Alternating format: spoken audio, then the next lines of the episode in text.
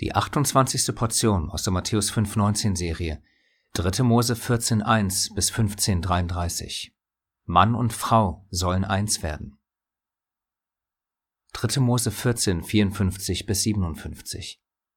Das ist das Gesetz für alles Übel des Aussatzes und für den Schorf und für den Aussatz der Kleider und der Häuser und für die Erhöhung und für den Ausschlag und für den Flecken, um zu belehren, wann für unrein und wann für rein zu erklären ist. Das ist das Gesetz des Aussatzes. Diese Portion ist wieder voll mit prophetischen und geistlichen Bildern, vor allem solchen, die auf den Opfertod unseres Erlösers und der damit verbundenen Reinigung unserer Sünden deuten. Bei Interesse hierzu sieh dir die Aussagen im Text genauer an. Beispiele dafür wären Blut, siebter und achter Tag, lebendiges Wasser, Öl, Sühnung, als auch der wiederkehrende Vorgang mit den zwei Vögeln, bei der der eine geopfert wird und der andere, der gegen den Himmel aufsteigt, die Merkmale des Todes an sich trägt. Vergleiche hierzu Johannes 20, 25 bis 27. Da der Fokus dieser Serie aber die praktische Anwendung des heiligen Textes in unserem Alltag ist, werden wir alle diese und andere Bilder überspringen und uns auf die folgenden Themen beschränken. Der Unterschied zwischen Unreinheit und Sünde, Sünden offen bekennen, Gott tut seinen Teil, wir tun unseren, und was ein Mann nicht tun sollte. Wir wünschen dir wie immer Gottes Segen beim Prüfen der Inhalte. Der Unterschied zwischen Unreinheit und Sünde. Da es bei diesem Thema oft zu Missverständnissen kommt, kurz ein paar Verse, die jeder für sich selbst prüfen kann, um den genauen Unterschied zwischen Unreinheit und Sünde zu erkennen.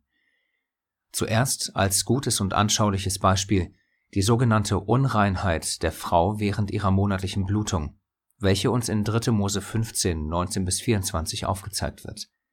Wichtig, wie in der letzten Portion kurz erwähnt, ist, dass die Übersetzung Unreinheit unpassend ist. Wir möchten das dieses Mal ein wenig näher erläutern. Erstens, im Hebräischen steht bei unrein nicht das Gegenteil von rein, wie es bei uns das Deutsche vermuten lässt. Und zweitens, die Unreinheit der Frau während ihrer Periode ist ein völlig anderes Wort, hebräisch nida, wie die generelle Unreinheit, hebräisch tameh bzw. tum'a. Das heißt, obwohl es einen gravierenden Unterschied zwischen den beiden gibt, übersetzen die meisten deutschen Bibeln mit ein und demselben Wort Unreinheit.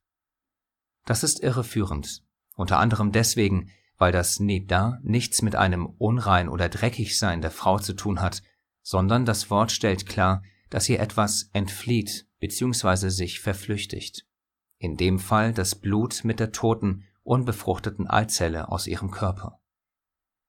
Um den Unterschied zwischen den beiden besser zu verstehen, kurz ein Abschnitt zum Ende des 15. Kapitels, wo alle wichtigen Worte in einem Zusammenhang vorkommen und so der Unterschied zwischen der einen und der anderen Unreinheit deutlich wird. 3. Mose 15, 31 bis 33. Und ihr sollt die Kinder Israel absondern von ihrer Unreinheit, hebräisch Tum'a, dass sie nicht in ihrer Unreinheit, wieder Tum'a, sterben indem sie meine Wohnung verunreinigen, hebräisch Tameh, die in ihrer Mitte ist. Das ist das Gesetz für den Flüssigen und für den, dem der Samenerguss entgeht, so dass er dadurch unrein, hebräisch Tameh wird, und für die, die krank ist in ihrer Unreinheit, diesmal hebräisch Nida, und für den, der seinen Fluss hat, es sei Mann oder Frau, und für den Mann, der neben einer unreinen, Tameh liegt. Obwohl die Frau durch die eine Unreinheit, hebräisch Nida, auch unrein, also hebräisch Tameh wird, ist der Grund für diese Unreinheit ein natürlicher Vorgang, nämlich ihre monatliche Blutung, für die sie nichts kann. Durch diesen kleinen, aber feinen Unterschied lässt sich auch einiges anderes im Text besser verstehen, unter anderem auch der Grund, warum bei der einen Unreinheit Tameh bzw. Tuma meist eine Sühnung nötig ist und bei der anderen Unreinheit, in dem Fall Nida, aber nicht. Um das besser zu verstehen, kurz zwei Punkte. Wie in der letzten Portion aufgezeigt, besteht ein Zusammenhang zwischen der Sünde und dem Aussatz. In anderen Worten, der Aussatz, der in der letzten und dieser Portion erklärt wird, ist nicht ein normaler, natürlicher Aussatz.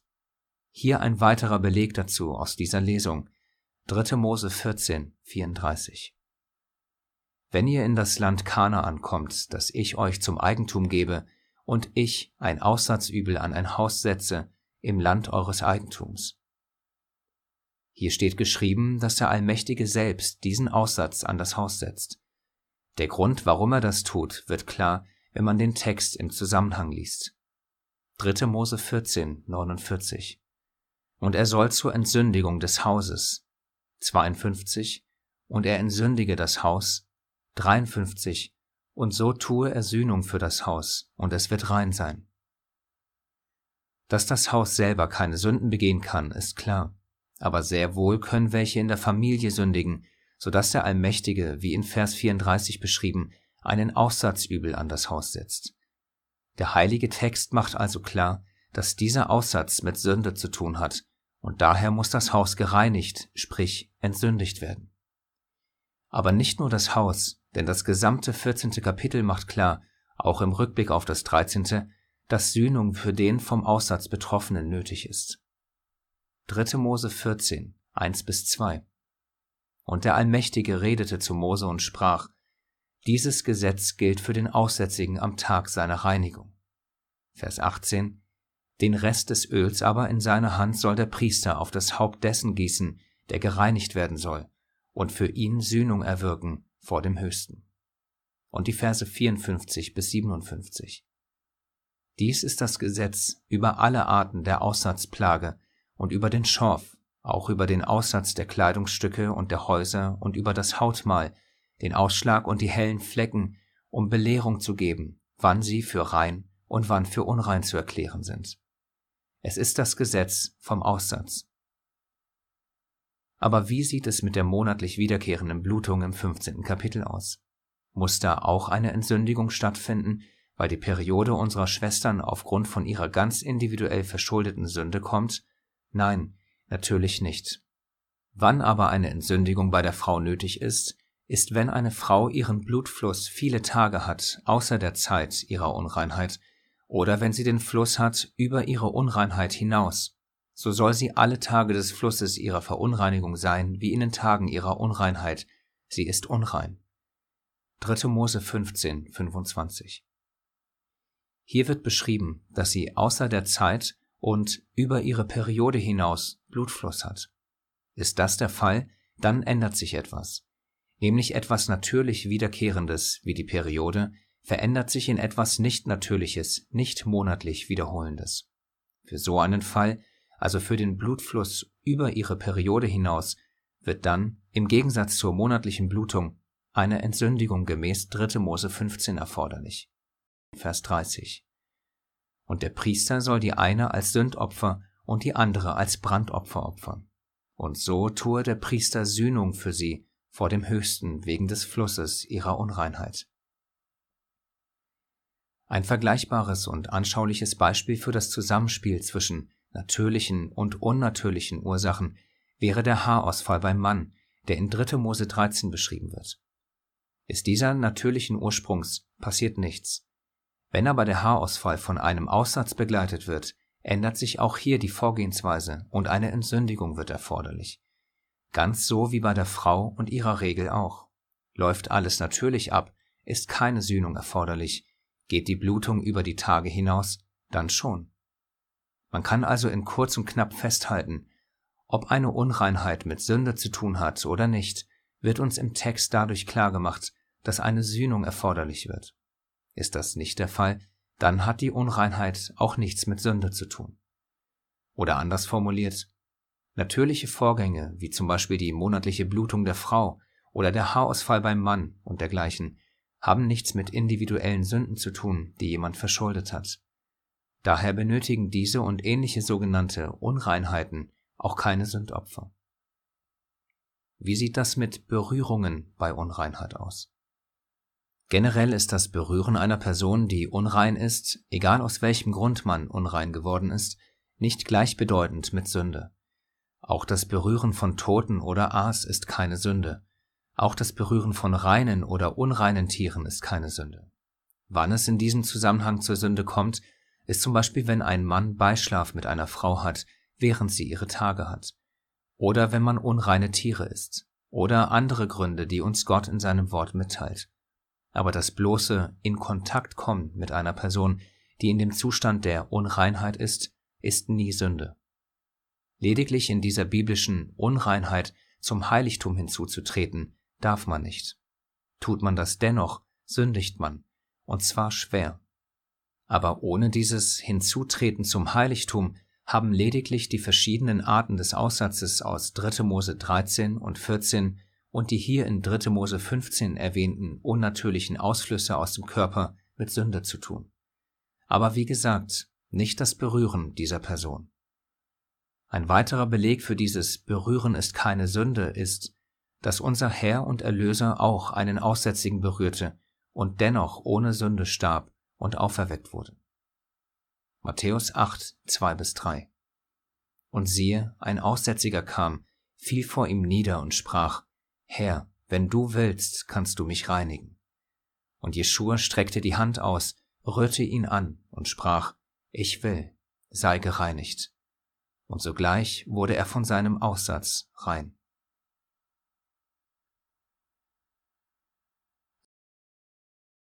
Sünden offen bekennen. 3. Mose 14, 35. So soll der, dem das Haus gehört, kommen und es dem Priester melden und sprechen, es sieht mir aus wie ein Übel am Haus. Der Vers macht klar, dass derjenige Eigeninitiative zeigen muss. Er muss über seinen Schatten springen und offen und ehrlich über das Problem, was sein ganzes Haus betrifft, sprechen. Wir hatten dieses Bekennen der eigenen Fehltritte in der Portion zuvor am Rande erwähnt. Damit wir diesen Punkt hier gleich besser erfassen können, kurz vorab noch einmal die Auflistung der generell wichtigen Aspekte zum biblischen Aussatz, welcher sich in den Kapiteln zuvor auf Körper, Kopf und Kleidung und nun sich auf das Haus bezieht. Sprich, es nimmt immer größere Ausmaße an. Die Vorschriften rund um den Aussatz sind für das Gott wohlgefällige Zusammenleben untereinander und miteinander gedacht. Die Gebote dienen zum Schutz der Gemeinschaft, aber auch zum Schutz und zur Züchtigung des Einzelnen. Der jeweilige Aussatz soll durch den temporären Ausschluss daran gehindert werden, sich auf andere oder in einem selbst auszubreiten.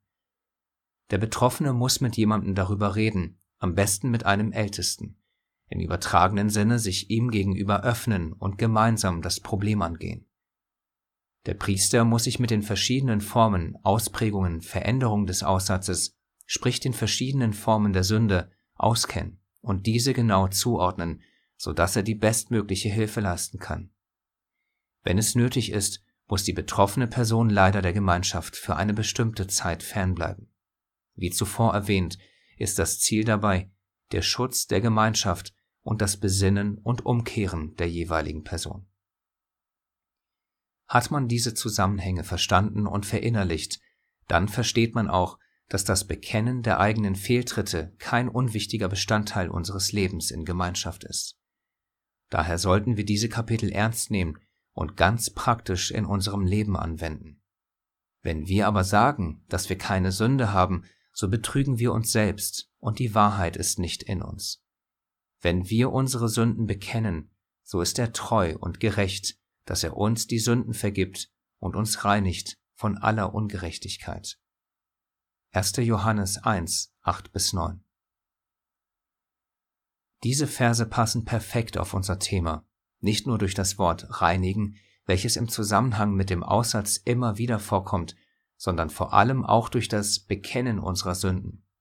Ganz so wie es die Weisung, also das Gesetz, uns lehrt.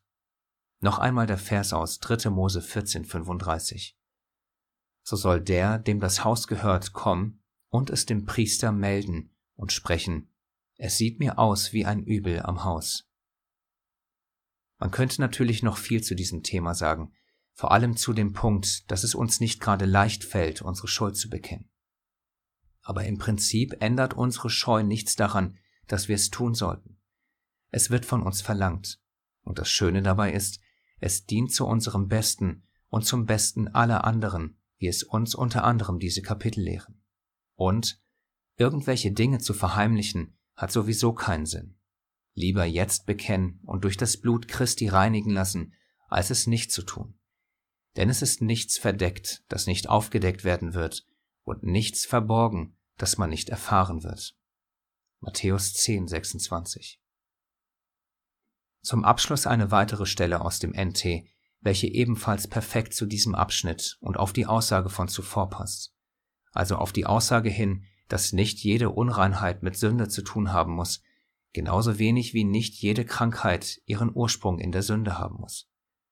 Was macht man, falls das dennoch der Fall ist? Die Antwort darauf gibt die gleich folgende Stelle, unter anderem durch das kleine Wörtchen wenn. Jakobus 5, 14 bis 16.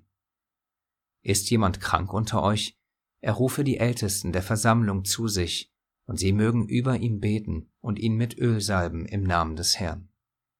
Und das Gebet des Glaubens wird den Kranken heilen, und der Herr wird ihn aufrichten, und wenn er Sünden begangen hat, wird ihm vergeben werden. Bekennt nun einander die Sünden und betet füreinander, damit ihr geheilt werdet. Das inbrünstige Gebet eines Gerechten vermag viel.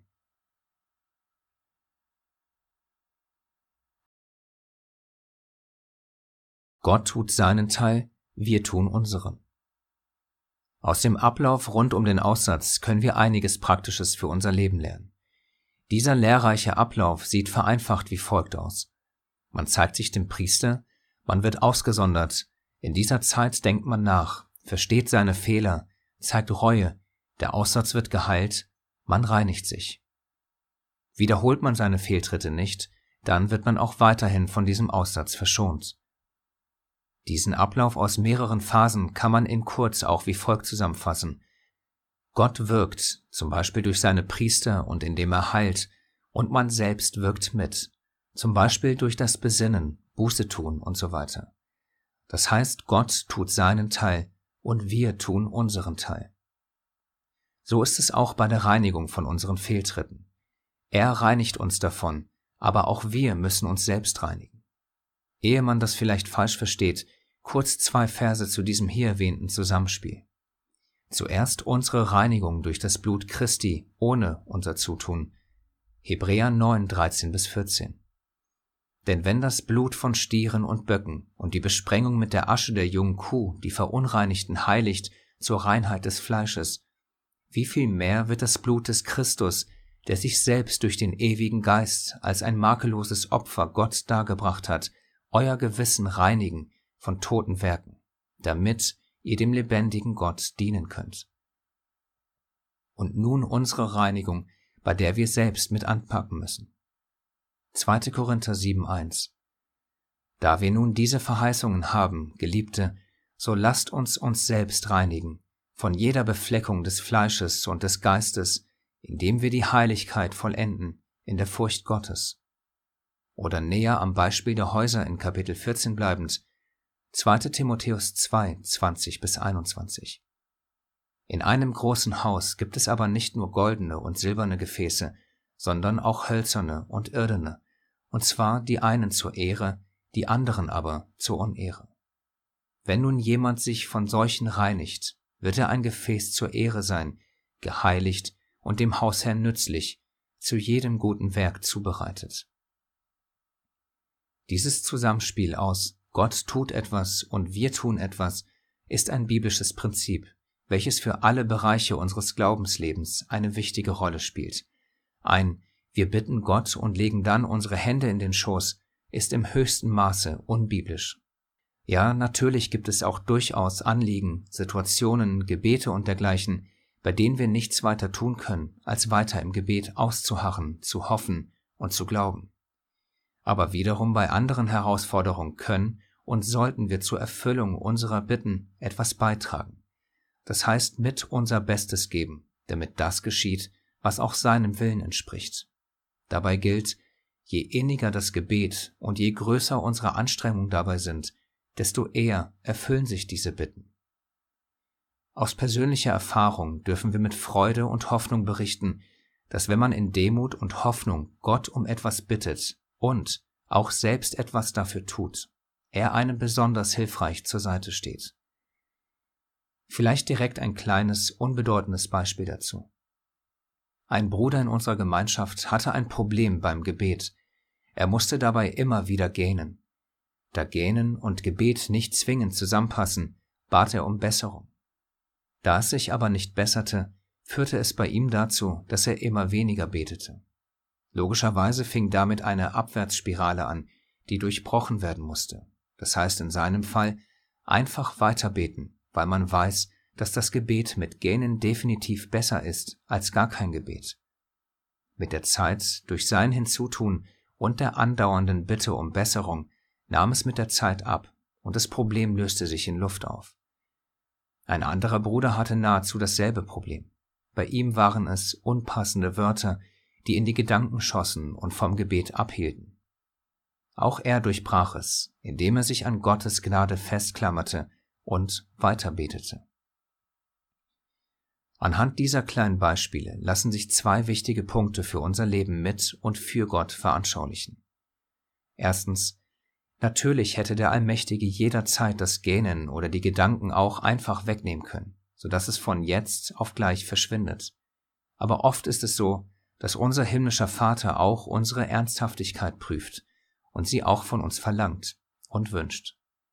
Beginnen wir dann unseren Teil dazu beizutragen, tut er seinen Teil dazu.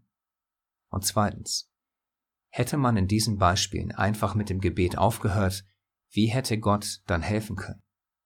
Denn man muss ja erst einmal mit dem Gebet beginnen, um dann zu sehen, ob das Gähnen oder die Gedanken weg sind. Betet man aber erst gar nicht, dann kann auch schwer Besserung eintreten. Logisch. Ein weiteres Beispiel, welches vielleicht noch klarer aufzeigt, dass wenn man selbst nichts dazu tut, Gottes Hilfe auch nur bedingt Frucht bringen kann. Es ist leider kein Einzelfall, dass eine nicht gerade kleine Anzahl von Geschwistern Probleme mit Gemeinschaft haben. Das heißt, unter Menschen zu sein, ist für nicht wenige ein Problem, teilweise sogar ein so großes Problem, dass heilige Versammlungen zu einer schier unüberwindbaren Hürde für viele werden. Ohne auf die tiefgehenden Gründe einzugehen, seien zumindest kurz zwei Stellen dazu erwähnt, ehe wir mit der Veranschaulichung fortfahren. Psalm 34, 19 und 147, Verse 2 bis 3. Der Höchste ist nahe denen, die zerbrochenen Herzens sind, und er hilft denen, die zerschlagenen Geistes sind. Der Höchste baut Jerusalem, die zerstreuten Israels wird er sammeln. Er heilt, die zerbrochenen Herzens sind, und verbindet ihre Wunden. Leider ist es so, dass Gottes unauflösbare Zusagen wie diese beiden allein das Problem für viele von uns nicht beheben. Das kann in einem Ausnahmefall mal passieren, hoffentlich mit jemandem, der das jetzt liest. Aber im Normalfall muss der oder diejenige nebst dem Gebet selbst etwas dafür tun. Das eine, was zu tun ist, ist es offen den Brüdern und Schwestern mitzuteilen. Das andere ist, zur Erfüllung beizutragen. Denn wie sollte sich das Problem mit der Gemeinschaft in Luft auflösen, wenn man nie Gemeinschaft pflegt? Tut man das aber mehr und mehr, zu Beginn vielleicht in einem kleineren Rahmen, dann wird sich dieses Problem auch mehr und mehr verkleinern und schlussendlich auch ganz verschwinden. Versucht man es aber erst gar nicht, ja wie sollte sich dann der Zustand verbessern? Dieses Thema ist logischerweise sehr umfangreich und für Betroffene sehr, sehr herausfordernd. Es benötigt Verständnis, Feingefühl, Annahme und Hilfe von allen Beteiligten. Um aber wieder zurück zum eigentlichen Kern zu kommen, kann man diese und unzählige andere beispielhafte Situationen, bei denen wir vor unserem Schöpfer auf die Knie gehen, wie folgt zusammenfassen. Gott um etwas bitten, ja, natürlich. Aber unsere Hände dabei in den Schoß legen, nein, natürlich nicht. Unser himmlischer Vater tut seinen Teil, wir tun unseren. Wir wirken mit seinem Geist in uns mit, im Einklang mit seinem Willen. Dass manches davon Zeit benötigt, ist klar. Dass wir schwach sind, ist ebenfalls klar. Dass wir Hilfe dabei benötigen, auch klar. Es geht hier nicht um diese Dinge, sondern vielmehr darum, dass wir unsere Gesinnung prüfen und dahingehend ändern, dass wir, wie nun mehrmals erwähnt, auch unseren Teil dazu beitragen, dass unsere Gebete nach seinem Willen in Erfüllung gehen. Zum Abschluss dieses Abschnitts noch ein finaler Appell an unsere Geschwister, die Verletzungen in ihren Herzen tragen. Bruder, Schwester, wisse, dass deine Kämpfe, Probleme und Verletzungen unserem Gott nicht unbekannt sind. Er will und wird dir helfen. Denn so spricht der Hohe und Erhabene, der in Ewigkeit wohnt und dessen Name der Heilige ist. Ich wohne in der Höhe und im Heiligtum und bei dem, der zerschlagenen und gebeugten Geistes ist, um zu beleben den Geist der Gebeugten und zu beleben das Herz der Zerschlagenen.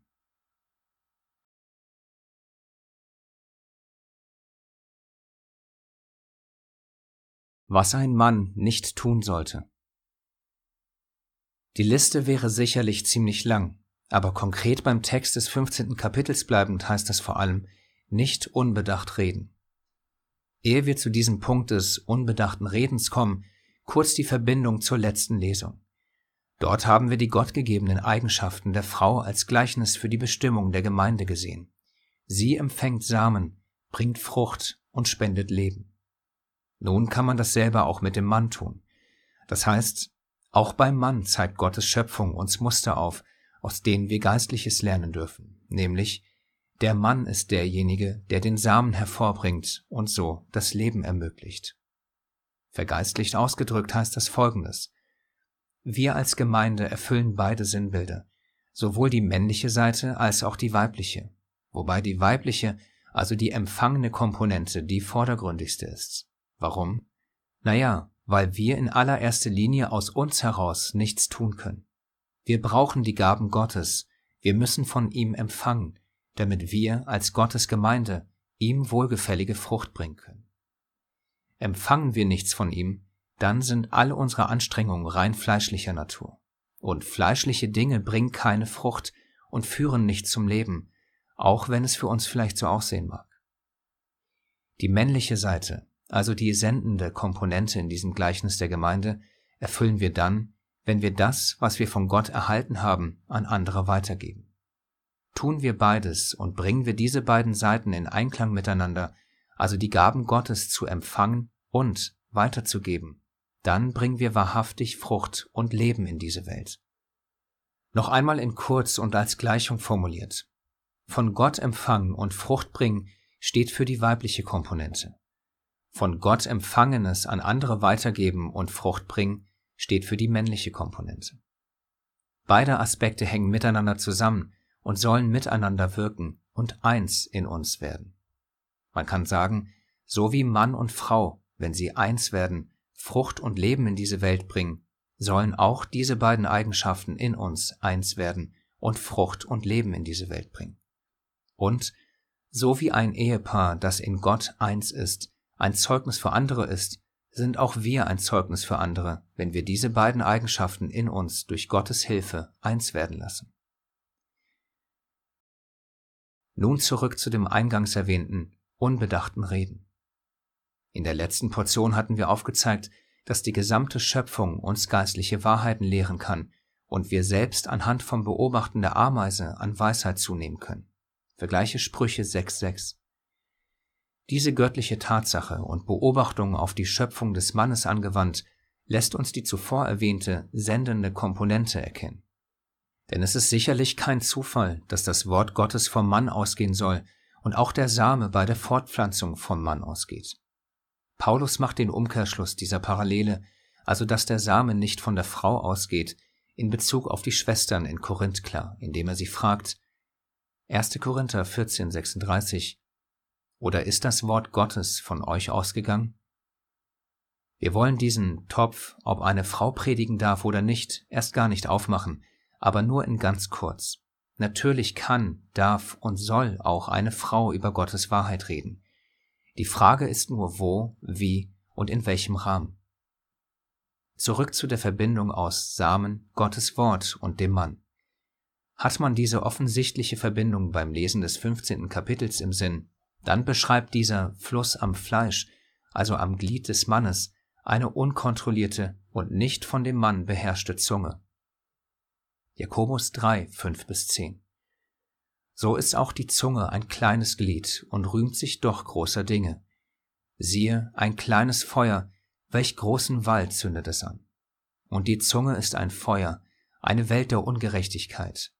So nimmt die Zunge ihren Platz ein unter unseren Gliedern. Sie befleckt den ganzen Leib und steckt den Umkreis des Lebens in Brand und wird selbst von der Hölle in Brand gesteckt. Denn jede Art der wilden Tiere und Vögel, der Reptilien und Meerestiere wird bezwungen und ist bezwungen worden von der menschlichen Natur. Die Zunge aber kann kein Mensch bezwingen, das unbändige Übel voll tödlichen Giftes. Mit ihr loben wir Gott, den Vater, und mit ihr verfluchen wir die Menschen, die nach dem Bild Gottes gemacht sind. Aus ein und demselben Mund geht Loben und Fluchen hervor. Das soll nicht so sein, meine Brüder. Ähnlich wie viele Männer ihre fleischlichen Gelüste nicht bändigen können, können nahezu alle Menschen, völlig unabhängig vom Geschlecht, ihre Zunge kaum bis gar nicht bändigen. Unsere Zunge ist so dermaßen schwer zu kontrollieren, dass wenn man sie bändigen könnte, man dann auch alles in seinem Fleisch im Zaum halten könnte. Denn wir alle verfehlen uns vielfach. Wenn aber jemand sich im Wort nicht verfehlt, so ist er ein vollkommener Mann, fähig, auch den ganzen Leib im Zaum zu halten. Jakobus 3, 2. Dieses unkontrollierte, unreine Reden ist das, was der Fluss am Fleisch versinnbildlicht. Vergleiche hierzu die Verse 1 bis 15 in 3. Mose 15. Wohingegen der Same des Beischlafes oder manchmal auch nur Samenerguss genannt, siehe Verse 16 bis 18, etwas anderes versinnbildlicht. Denn prinzipiell ist dieser Same im Gegensatz zum unkontrollierten Fluss am Glied in den Versen zuvor eigentlich das, was Leben bringt, aber in dem Zusammenhang der Verse aus 16 bis 18 kein Leben bringen kann, verdeutlicht durch die Formulierung, wenn einem Mann der Same entgeht. Siehe zum Beispiel Vers 16. Wie kann man diese Stelle geistlich verstehen? Und vor allem, wie kann man dann dieses geistliche Verständnis praktisch anwenden? Auch wenn die gleich folgende Formulierung auf den ersten Blick vielleicht seltsam erscheinen mag, aber nicht immer ist Gottes Wahrheit angebracht. Sprich, nicht immer ist es sinnvoll, den heiligen Samen, also das Wort Gottes, weiterzugeben. Wie können wir so etwas behaupten? Matthäus 7,6 Gebt das Heilige nicht den Hunden und werft eure Perlen nicht vor die Säue, damit diese sie nicht mit ihren Füßen zertreten und jene sich nicht umwenden und euch zerreißen. Oder Matthäus 10, 14. Wenn man euch nicht aufnimmt und eure Worte nicht hören will, dann geht fort aus jenem Haus oder jener Stadt und schüttelt den Staub von euren Füßen. Diese Verse machen klar, dass Reden nicht immer weise ist. Oft ist es so, vor allem zu Beginn unseres Glaubensweges, wir kennen es nur zu gut von uns selbst, dass man überall und jedem die Wahrheit regelrecht einhämmern möchte, ohne Feingefühl, ohne Weisheit.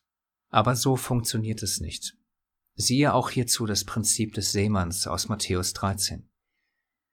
Das heißt, was wir aus diesen Versen mitnehmen können, ist, je mehr wir an Selbstbeherrschung und der Kontrolle unserer Zunge zunehmen, desto weniger werden wir den Fluss am Fleisch haben, und je mehr wir an göttlicher Weisheit und Feingefühl zunehmen, und je besser wir auf die Richtungsweisung des Geistes hören, desto weniger wird uns der Same entgehen und desto mehr werden wir Frucht und Leben bringen. Sprüche 18, 20 bis 21 und Johannes 15, Vers 8. Von der Frucht seines Mundes nährt sich der Leib des Mannes, vom Ertrag seiner Lippen sättigt er sich. Tod und Leben sind in der Gewalt der Zunge, und wer sie liebevoll gebraucht, nährt sich von ihrer Frucht. Dadurch wird mein Vater verherrlicht, dass ihr viel Frucht bringt und meine Jünger werdet.